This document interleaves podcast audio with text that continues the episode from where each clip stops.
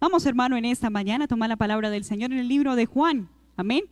Vamos a tomarla en el capítulo 10 y vamos a estar leyendo, gloria sea el Señor, el versículo 27 y 28. Amén. Alabado sea el nombre del Señor. Saludo de una manera muy especial a mi esposo, pastor en este lugar, como a cada líder, a cada hermano que se ha dado cita con el Señor en esta hora, también a los hermanos que nos ven a través de los diferentes medios de comunicación, que el Señor les bendiga de una manera especial. Amén. Bueno, el tiempo apremia, así que vamos a disponernos de corazón para escuchar la palabra del Señor. Amén. Libro de Juan, capítulo 10, versículo 27 y 28. Amén. Leámoslo juntos. Mis ovejas oyen mi voz y yo las conozco y me siguen. Y yo les doy vida eterna y no perecerán jamás ni nadie las arrebatará de mi mano. Amén. Gloria sea el nombre del Señor. Siéntese, por favor, tome su lugar. Ya hemos orado, ya le hemos dicho al Señor, desde que usted se dispuso en su hogar a venir, usted ya le dijo, Señor, habla mi vida. Amén. Así que le pedimos a nuestro Padre que hable a nuestra vida a través de su palabra. Gloria sea el nombre del Señor. Hermano, eh, en esta mañana quiero hablarles bajo el título ¿Y tú cómo estás? Amén. ¿Tú cómo estás, hermano? Si yo le pregunto a usted, ¿cómo está? ¿Usted qué me dice? Amén. Gloria sea al Señor. Esto es una pregunta que usamos a diario, amén. Es un formalismo que generalmente escuchamos. ¿Cómo está? Es más, hoy en día, gloria sea al Señor, lo utilizamos incluso de saludo. Vamos en la calle y nos dice, hola, ¿qué tal? ¿Cómo vas? ¿O qué más? ¿Cómo ha estado? ¿Cierto? Y lo escuchamos frecuentemente y ya estamos acostumbrados a responder. ¿Qué respondemos siempre? Bien así estemos mal. ¿Qué vamos a responder? Bien, ¿cierto? Hermano, yo creo que ninguno, gloria sea el Señor, cuando le preguntan en la calle, ¿usted cómo está? Vamos a ser sinceros de decir, no, estoy mal, imagínate. No le vamos a decir un desconocido cómo estamos. Y siempre nos reservamos esto. Amén, gloria sea el Señor. Jamás, hermano, expresaríamos abiertamente nuestra condición a alguien que no conocemos. Y aunque cuando nos preguntan cómo estás, muchas veces asentamos con la cabeza, ¿Sí? ¿Bien? ¿Sí? A veces nos tomamos el trabajo y decimos, estoy bien. Y eso es todo lo que respondemos. Agradecemos que la persona se haya de una otra manera eh, preocupado en preguntarnos cómo estamos, pero realmente no notamos un interés, amén, en esa pregunta. Es un formalismo que se utiliza a diario. Pero en esta hora, hermano, cuando el Señor eh, hablaba mi corazón y en oración yo le decía, Señor, ¿qué palabra quieres que hablemos para tu pueblo? el Señor puso en mi corazón esta pregunta. ¿Tú cómo estás? Amén. Y yo le decía, Señor, ¿tú cómo estás? Yo estoy bien. También contesté de la misma manera. Pero el Señor me decía, no, no quiero que, mi pueblo me conteste formalmente. Quiero que a través de la palabra me digan realmente cómo están. Amén. Y por eso, al formular la pregunta, la formulé de una manera exclusiva. Amén. No solamente les estoy preguntando a cada uno de ustedes cómo están, sino estoy diciendo tú cómo estás. Amén. Es exclusivo, es personal, es directo. Es hacia ti, es hacia cada uno de nosotros. Y esta es una pregunta, hermano, que el Señor nos quiere hacer. Y quiero, hermano, que a través de la palabra y la presencia del Espíritu Santo usted traiga una respuesta. No tiene que dármela a mí, pero sí al Señor. ¿Cómo estás tú? ¿Cómo está tu corazón? ¿Cómo está tu vida? Iglesia del Señor, tenemos la bendición de volver a la casa del Señor. Fueron ocho meses en los cuales nosotros como pastores, gloria sea al Señor, por gracia del Señor, de pronto no pudimos verlos a ustedes personalmente. Pero cuando el Señor traía a mi, a mi mente, gloria sea al Señor, este pasaje tan hermoso, también me hacía entender que el buen pastor siempre cuidó de cada uno de nosotros. Amén. Y al retorno a la casa del Señor, hermano, ¿tú cómo estás? ¿Cómo has llegado en esta hora? ¿Cómo has llegado después de este retorno? ¿Qué se ha guardado en tu corazón? ¿Cómo realmente estás? Amén. ¿Qué hay en lo profundo de nuestra vida? Aquello que nadie sabe. Nosotros no vamos a abrirle el corazón a una persona desconocida, pero el Padre te está preguntando en esta mañana, tú, iglesia, ¿cómo estás? ¿Qué es aquello que hay en tu corazón que no has dicho? ¿Qué es aquello que hay en tu corazón que nadie sabe? Aquello que has pensado y has guardado en silencio aquello que día a día te está taladrando la mente y te está taladrando el corazón. El Padre te pregunta, hermano, en esta mañana, ¿tú cómo estás? ¿Qué hay ahí? ¿Qué hay en tu corazón? Tal vez llegaste lastimado de nuevo a la casa de Dios, tal vez llegaste con dolor, tal vez llegaste con tristeza, llegaste cargado, llegaste decepcionado, llegaste con luchas, llegaste con preocupación. ¿Qué hay en lo interno de tu corazón? Hermano, la iglesia del Señor nos proporciona un ambiente de adoración público. Amén. Pero la adoración privada solamente se puede dar cuando hay un corazón limpio y un corazón dispuesto a servir al Señor. Amén. Y Dios, hermano, no, hermano, mire, la palabra cuando leíamos en el libro de Juan capítulo 10, versículo 25 dice, mis ovejas oyen mi voz y yo las conozco. Amén. Frente al Padre no podemos contestar con un formalismo igual. Bien, gracias. Cuando nos inspiramos bien, gracias a Dios. El Padre conoce realmente lo que hay en nuestro corazón. El Padre sabe cómo hemos llegado. El Padre, hermano, te pregunta esto. Porque, hermano, yo, yo le decía al Señor y en mí se creaba esa angustia cuando nos volviésemos a encontrar cómo íbamos a estar delante del Señor. Amén.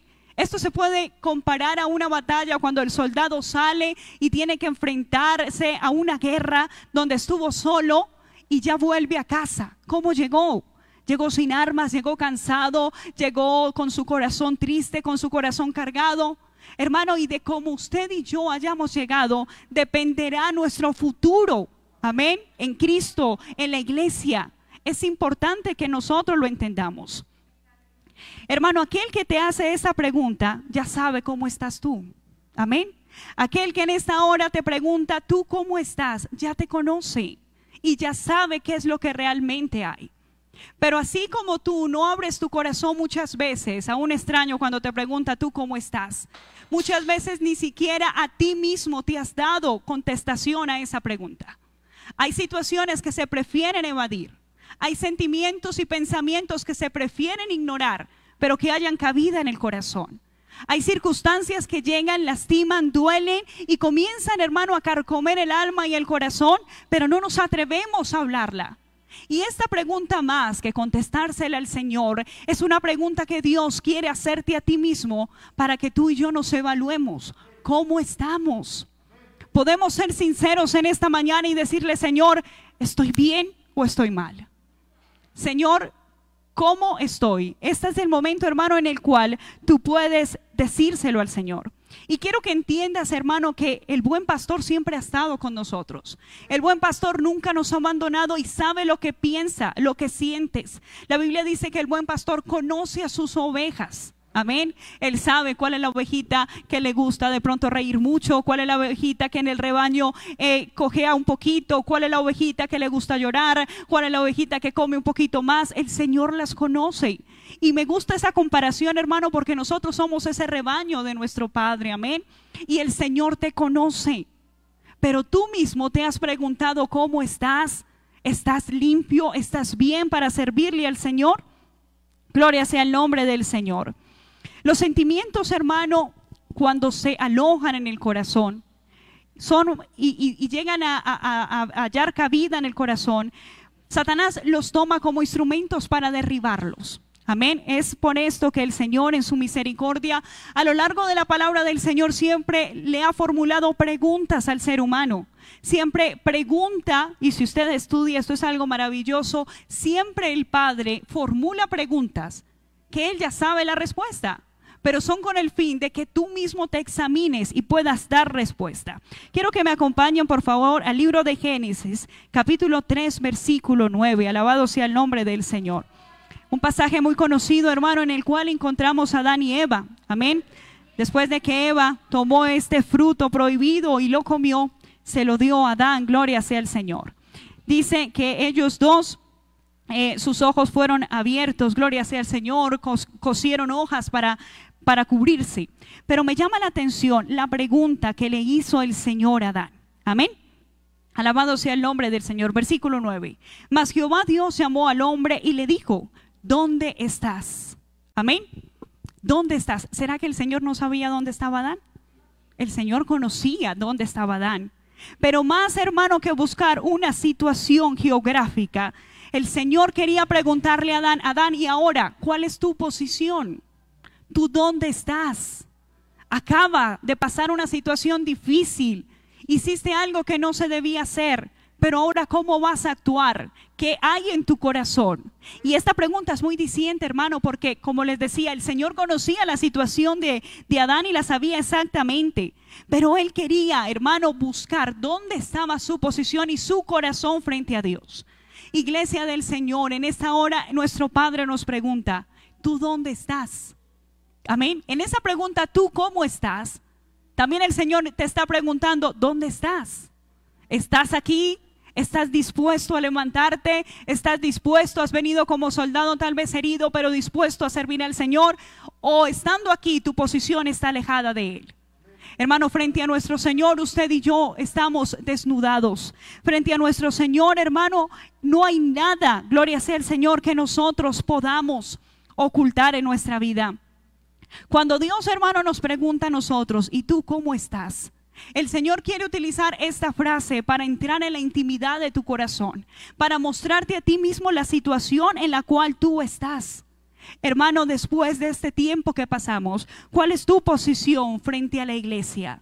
¿Cuál es tu posición frente a tus autoridades? ¿Cuál es tu posición frente al liderazgo? Iglesia del Señor, ¿en qué posición estás tú frente a la doctrina de la palabra? ¿Será que en este tiempo la suavizamos? ¿Será que en este tiempo intentamos cambiarla? ¿Será que llegamos con una posición diferente? Iglesia de Dios, más que el Señor preocuparse porque nos volvamos a congregar, se preocupa es por el estado de cada uno de nosotros de lo íntimo del corazón, de aquello que ni siquiera nosotros como pastores de la iglesia podemos saberlo. Y a mí me llama la atención que frecuentemente procuro preguntarle a los hermanos, hermano, ¿usted cómo está? Y la pregunta general es bien. Así el corazón está mal, así esté triste, así esté hermano con carga en el alma, siempre decimos estoy bien. Y se diría, bueno, gloria al Señor, se está hablando palabra de fe. Pero qué triste que nos estemos engañando a nosotros mismos, porque eso no es fe. Amén. Porque no estamos siendo sinceros ni con el Señor, nos estamos engañando a nosotros mismos. ¿Cómo estamos, iglesia del Señor? El Señor conoce tu estado pero tú eres sincero contigo mismo al punto de tú mismo darte cuenta de tu condición. Hermano, delante del Señor, Adán no podía esconderse, así como usted y yo no podemos hacerlo.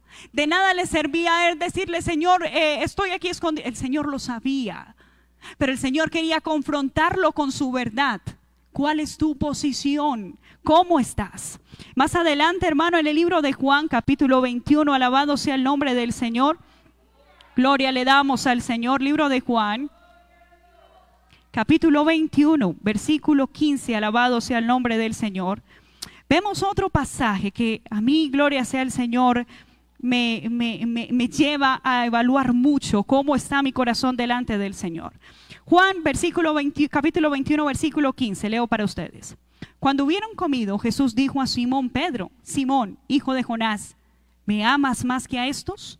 Le respondió, sí, Señor, tú sabes que te amo. Él le dijo, apacienta mis corderos. Volvió a decirle la segunda vez, Simón, hijo de Jonás, ¿me amas? Pedro le respondió, sí, Señor, tú sabes que te amo. Y le respondió Jesús, pastorea mis ovejas. Le dijo una tercera vez, Simón, hijo de Jonás, ¿me amas? pero se entristeció de que le dijera la tercera vez, me amas, y le respondió, Señor, tú lo sabes, tú sabes que te amo. Jesús le dijo, apacienta mis ovejas, gloria sea al Señor. Hermano, Jesús conocía los sentimientos de Pedro. El Señor conocía lo que había en el interior de, de Pedro. Y en esta hora, hermano, esa misma pregunta yo quiero que usted y yo no lo hagamos. ¿Lo amamos? ¿Dónde están nuestros sentimientos al llegar a la casa del Señor? ¿Cómo estamos nosotros en nuestra vida espiritual? Si somos evaluados, ¿cómo estamos usted y yo delante del Señor? ¿Cómo están nuestros afectos? Jesús, hermano, de antemano conocía los sentimientos de Pedro. Pero esta pregunta, hermano, que Jesús utiliza, intentaba que Pedro se contestara a sí mismo. Amén. Y esta pregunta que el Señor te hace en esta hora, Él ya sabe la respuesta. Delante de Él no puedes fingir. Delante de Él no puedes sencillamente decirle, Señor, tú sabes. No. En esta mañana el Señor conoce realmente lo que hay en tu corazón y te pregunta, ¿dónde y cómo están tus sentimientos? ¿Cómo está tu amor hacia Dios? Hermano, le amamos como el primer día. Amamos al Señor como ese primer encuentro. ¿Cómo están nuestros afectos, hermano, incluso hacia nosotros como pastores? ¿Cómo están tus afectos hacia tus hermanos en la iglesia, hacia tu misma familia? ¿Dónde está tu corazón realmente? Hermano, y Satanás ha querido engañarnos diciéndonos muchas veces que Dios, hermano, no nos escucha en la intimidad o que tal vez no le interesa nuestro corazón. Pero déjeme decirle, hermano, que el buen pastor, así como cuida sus ovejas, conoce cada uno de los sentimientos y de los pensamientos de su pueblo. El Señor, hermano, en esta hora te dice, yo tengo cuidado de ti. Amén. El Señor te cuida. El Señor está ahí. Pero ¿a dónde está nuestro corazón? ¿Qué ha pasado, hermano, en este tiempo? Que se ha turbado nuestro corazón, que nos hemos asustado, que se ha metido en nuestra vida. Hermano, muchos estamos llenos de temor por el mañana. Muchos, hermano, como iglesia del Señor, hemos permitido que nuestro corazón se llene de temor y no entendemos, hermano, que esto nos está deteniendo en el propósito del Señor. Iglesia del Señor, si algo es cierto es que pronto está la venida del Señor. Pero si algo es cierto es que tu propósito no ha terminado aún. Tú y yo no estamos para cruzarnos de brazos y sencillamente esperar que el Señor vuelva por su pueblo. Tú y yo estamos en el lugar y en la posición y en el momento propicio para levantarnos. El retorno de la iglesia está cerca, iglesia del Señor. Pero en el nombre de Jesús siento decirte algo. El propósito de Dios con tu vida sigue vigente. El propósito de Dios contigo sigue vigente. Pero tus sentimientos y tus afectos, ¿dónde están? ¿Tú cómo estás? Resulta, hermano, que nuestros sentimientos nos llevan a una posición de cegar nuestra vida. Cuando dejamos, hermano, que los sentimientos vengan y nos manejamos de una forma comúnmente llamaríamos privada, es que esto es mío, a nadie le interesa. Esto que yo siento solo lo soluciono yo, yo tengo que tomar las decisiones, yo tengo que hacerlo. Hermano, eso es una posición egoísta delante del Señor. Cuando yo manejo mis sentimientos de esa manera, hermano, me voy a encontrar con que ellos me van a engañar. Iglesia del Señor, en el libro de Lucas capítulo 24, versículo 38 dice, Mientras ellos aún hablaban de estas cosas, Jesús se puso en pie de medio de ellos. Entonces espantados y temorizados y temorizados pensaba que, que veían un espíritu, pero él les dijo, ¿por qué estáis turbados? Y vienen a vuestro corazón estos pensamientos. Nuestro Señor había resucitado. Había días anteriores sentado en la mesa con sus discípulos. Habían ido, hermano, a hacer milagros. Habían ido a hablarle a multitudes. Pero también el Señor había entregado su alma para el perdón y salvación de nuestros pecados. Los discípulos amaban a Jesús. Los discípulos se sentaron a la mesa con Jesús. Pero después, hermano, que el maestro se apartó por un momento de ellos, su corazón, hermano, se llenó de temor.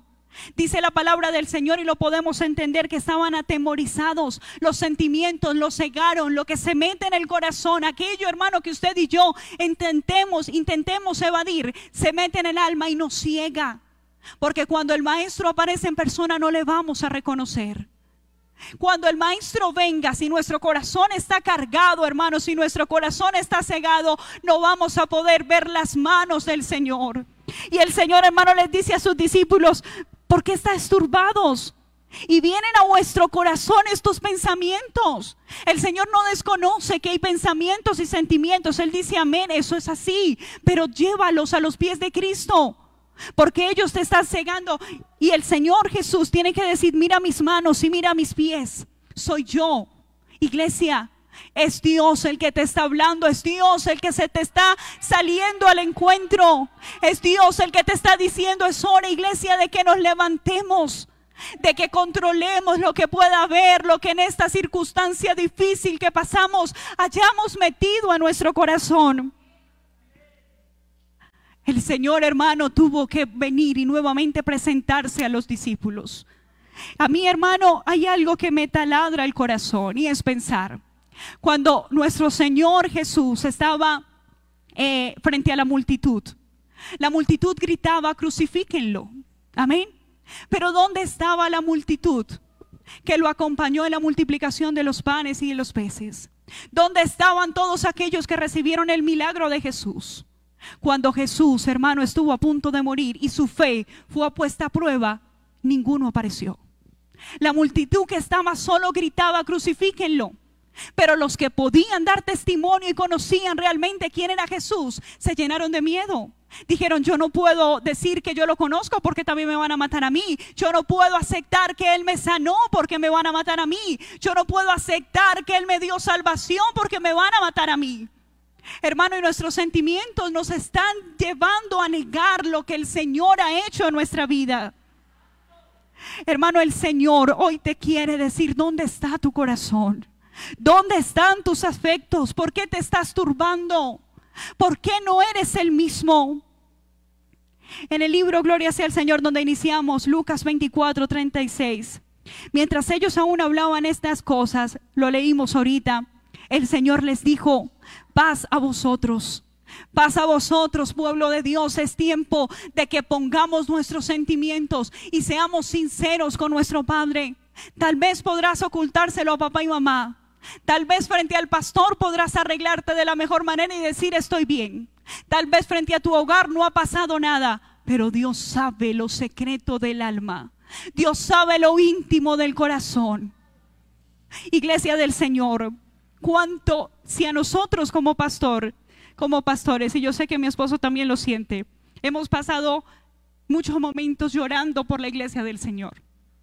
Porque es evidente, amén, en, las actitudes, en la forma de ser, en la forma que hay pequeñas cosas en las cuales Satanás ha puesto.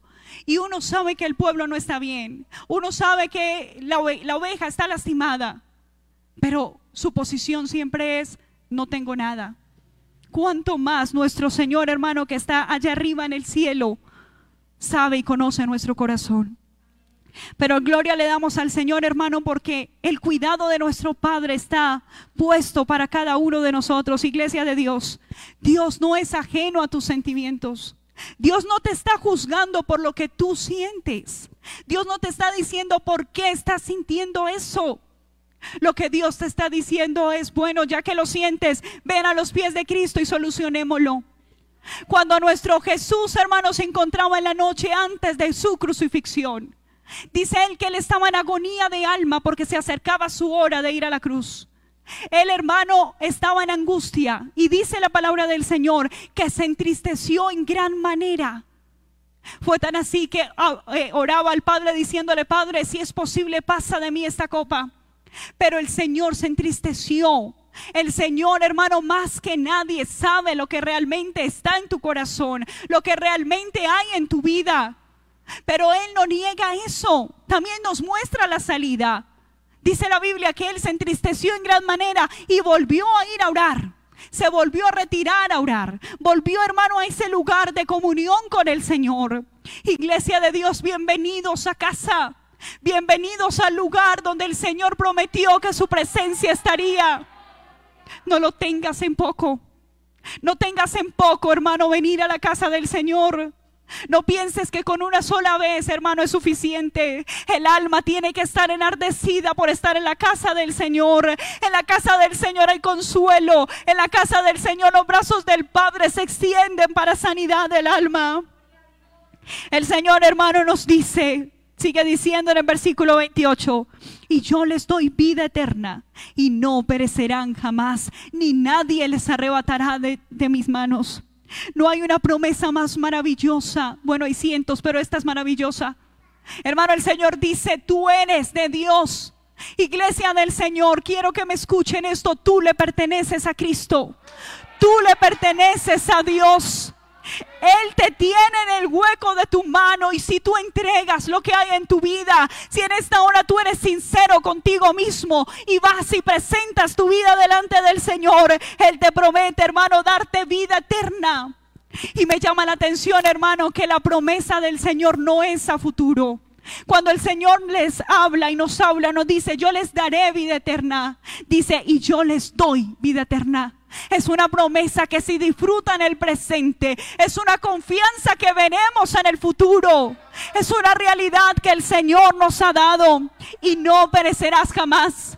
Iglesia del Señor, aunque Satanás se levante, aunque el diablo te quiera tumbar, aunque el diablo te quiera derribar, tú eres de Cristo, tú eres de Dios, tú le perteneces a Dios.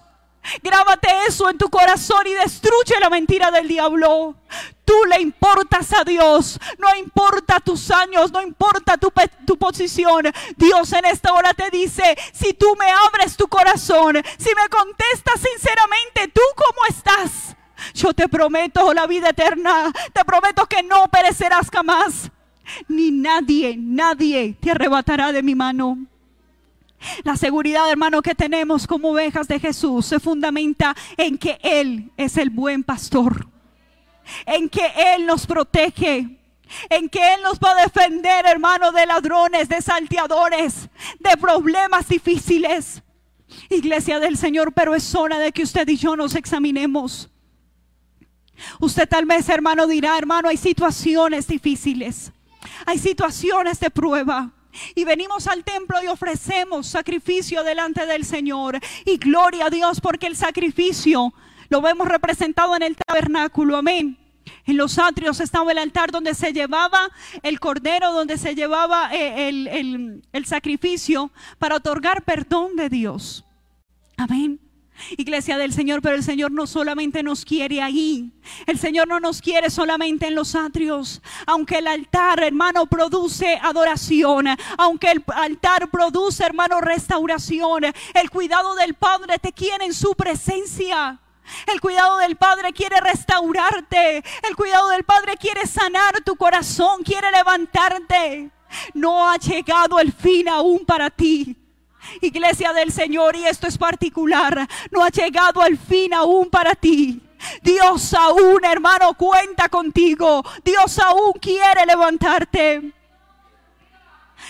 Pero el cuidado de Dios no solamente se queda, hermano, en la, en la restauración.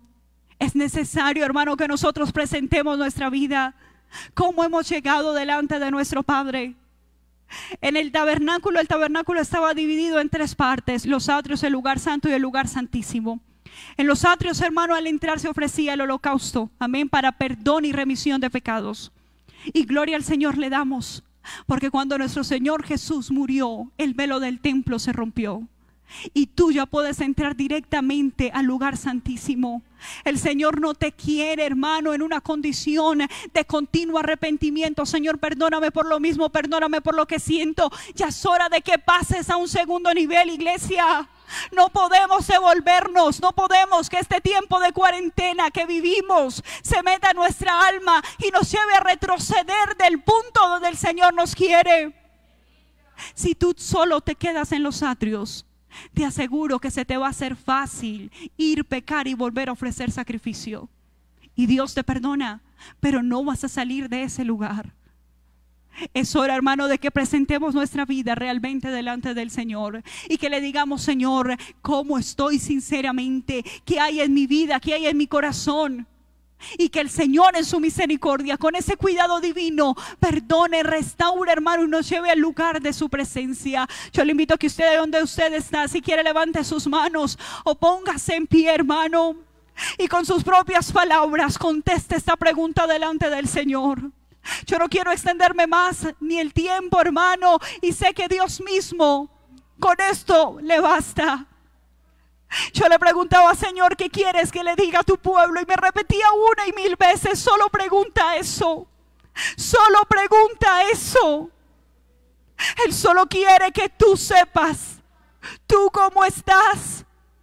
Tú cómo estás, dónde está tu corazón, cuál es tu posición, cómo están tus sentimientos. ¿Cómo está tu relación con el Padre? ¿Has vuelto a casa?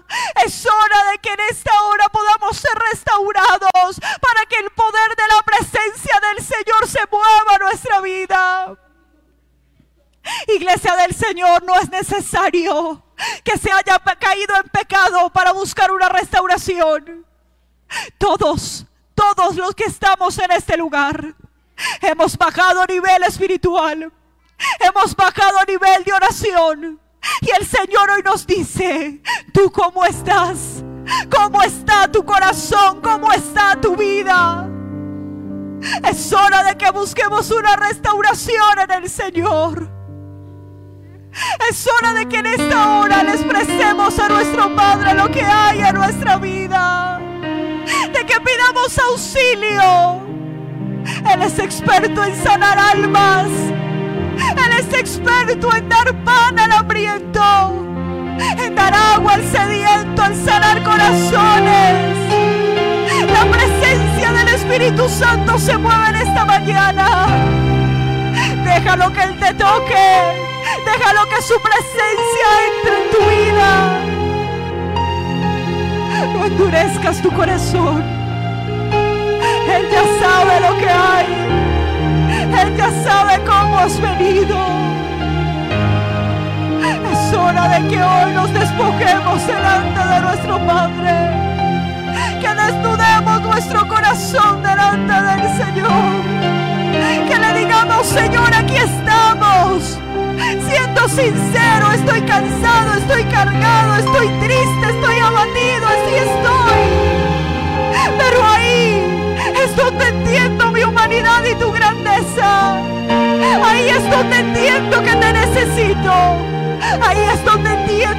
necesito tus brazos de amor.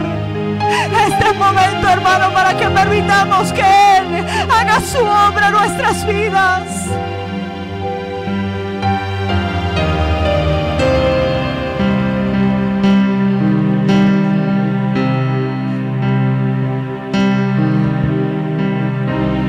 Hable con el Señor. Amarte solo a ti. Hable con el Señor ahí en lo privado.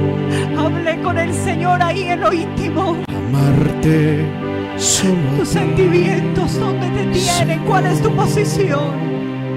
¿Qué has dejado que se almacene en ti? Amarte solo a ti, Señor. Oh, Espíritu de Dios, muévete en esta mañana. Y no mirar atrás.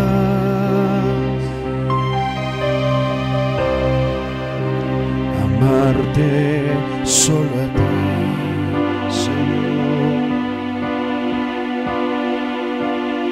Amarte solo a ti, Señor. Lo bueno de volver a casa es que el Padre no te juzga. Amarte solo a ti. Lo bueno de volver a casa es que sus brazos de amor están dispuestos a recibirte. Y no Que sus brazos de amor te dice, hijo, aquí estoy. Hijo, no has estado solo. seguir. Dígale, Señor, Por mis Señor, afectos ti. Por mis intereses seguir sin desmayar, Señor, postrado ante tu altar, Señor, y no mirar atrás.